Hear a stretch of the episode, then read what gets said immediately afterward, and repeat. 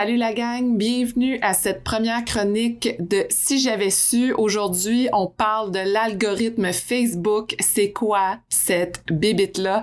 Et pour bien comprendre comment ça fonctionne, j'ai demandé à Caroline Godin de l'agence Billy Social à venir nous en parler. Salut Caroline! Salut Sophie! C'est le temps de comprendre Facebook. Là, il faut que tu nous expliques euh, c'est quoi la fameuse bibite qui est l'algorithme, comment on peut s'en sortir avec euh, cet outil-là? En fait, derrière les plateformes sociales, il y a un algorithme, c'est un algorithme qui est très, très, très puissant et très complexe. Mais si on essayait de clarifier cet algorithme-là, évidemment, il y a trois catégories. Donc, Facebook va d'abord évaluer la qualité du contenu de votre publication. Donc, en premier lieu, regarder est-ce que les images, vidéos sont importées nativement? C'est-à-dire que vous les avez téléchargées directement sur la plateforme et que vous n'avez pas repartagé du contenu qui est déjà dans l'écosystème numérique. Ensuite, est-ce que vous utilisez les fonctionnalités qui sont les plus populaires aussi sur Facebook? Par exemple, la vidéo en direct ou si on va sur Instagram, les fonctionnalités qui viennent tout juste de sortir comme les IGTV, les IG Reel. Donc, plus vous allez utiliser les fonctionnalités, meilleur euh, votre score de qualité va être. Ensuite, est-ce que vous utilisez des liens externes? Si vous créez une publication et euh, que vous publiez à l'intérieur de votre publication un lien qui fait en sorte que votre utilisateur doit sortir de la plateforme Facebook, c'est sûr que Facebook va vous donner un score qui est plus négatif. Pourquoi? Parce qu'évidemment, il veut garder ses utilisateurs sur sa plateforme. Ça aussi, ça va contribuer à diminuer votre score de qualité. Ça ne veut pas dire de ne pas en faire. C'est juste que parmi l'ensemble des publications dans le mois, si vous faites un calendrier éditorial, c'est sûr qu'il faut essayer de limiter ce genre de publication. Ensuite, est-ce que votre post est un post piège à clic? Donc, c'est-à-dire que, en fait, les, textes ou les titres euh, portent à confusion et en, incite les gens à cliquer et à sortir de la plateforme quand en réalité le message au bout correspond pas à ce que vous avez publié sur votre euh, page Facebook. Ça, Facebook est capable de le repérer. Ça va vous faire en sorte que vous allez avoir aussi un score qui est moindre.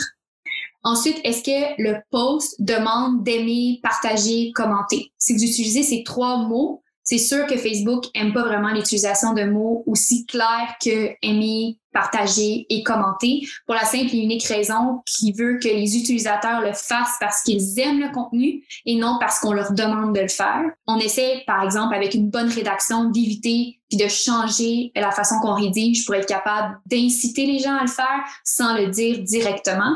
Puis aussi des mots comme euh, gratuit, promotion, on essaie d'éviter ces mots-là aussi parce qu'évidemment, on veut pas euh, que ce soit trop euh, spam. Puis une fois que euh, tous ces critères-là sont répondu, en fait, on va établir un score de qualité. Votre publication, elle est poussée sur euh, votre page. Là, vous voyez, quand vous publiez une publication, la publication dans votre tête est publiée automatiquement. Donc, l'algorithme travaille excessivement vite. Donc, ces critères-là, ça, ça se fait en une milliseconde. Puis ensuite de ça, votre publication organique est montrée à 1% de vos fans.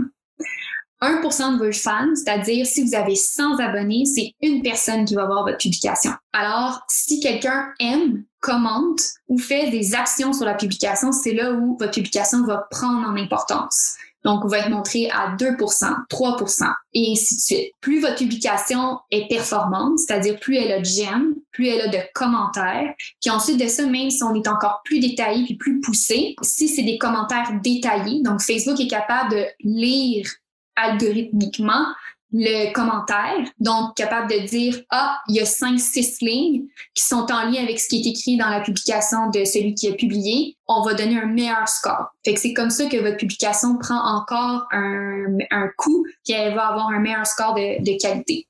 Une fois que tous les critères euh, sont respectés au niveau de la, de la publication, puis que votre publication vit dans l'écosystème de Facebook, qu'elle a une bonne euh, traction. Facebook a aussi d'autres éléments qu'il va prendre en compte pour évaluer, dans le fond, la performance de votre publication. Est-ce que votre publication, c'est ce qu'on appelle en fait les signaux de classement?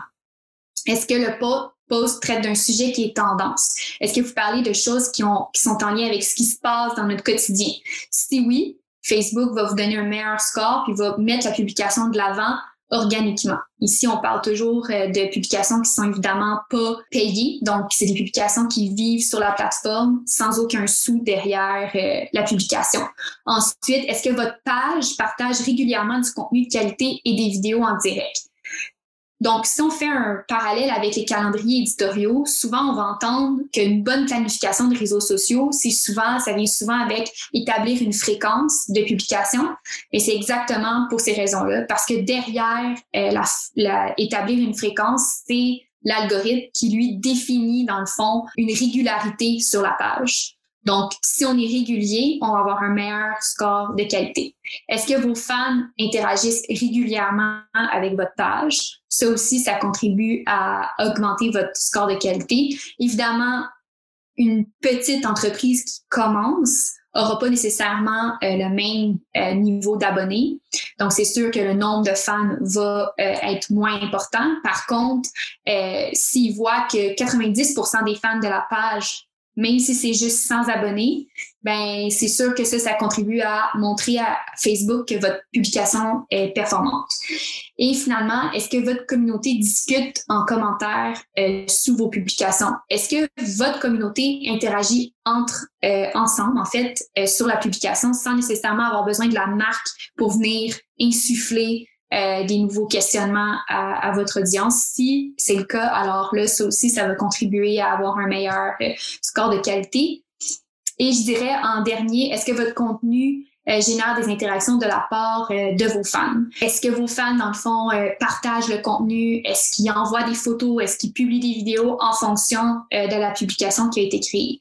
Donc, ces cinq derniers critères contribuent à venir améliorer la publication de manière générale et vous donner un score de qualité le score de qualité, dans le fond, au fil du temps, il va s'améliorer, puis à un moment donné, il va faire une moyenne de toutes vos publications. Fait que là, il va avoir une certaine stabilité qui va s'instaurer. C'est pour ça que, par exemple, des influenceurs, au fil du temps, ont toujours un bon volume de likes, un bon volume de, de partage, puis aussi d'interaction euh, autour de leurs publications, parce que Facebook a catégorisé la page. Une publication mal faite, parmi 2000 publications au total, c'est sûr que la publication qui est moins bonne, qui a un moins bon score de qualité, va se fondre dans la masse. Donc, Facebook va quand même donner plus de visibilité qu'un utilisateur qui commence. C'est important de garder ça en arrière dans la création de calendriers éditoriaux pour avoir une bonne performance.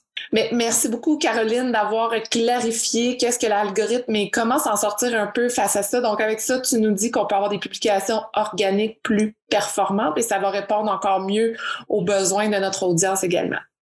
Absolument. Génial. Merci beaucoup, Caroline. Merci. Merci d'avoir été à l'écoute. J'espère que vous êtes incroyablement inspirés pour vos projets.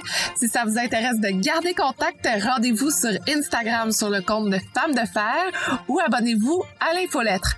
Et si vous aimez l'épisode, vous pouvez laisser un commentaire. C'est ce qui me motive à trouver les meilleures femmes de fer pour vous. Et je vous dis à la prochaine.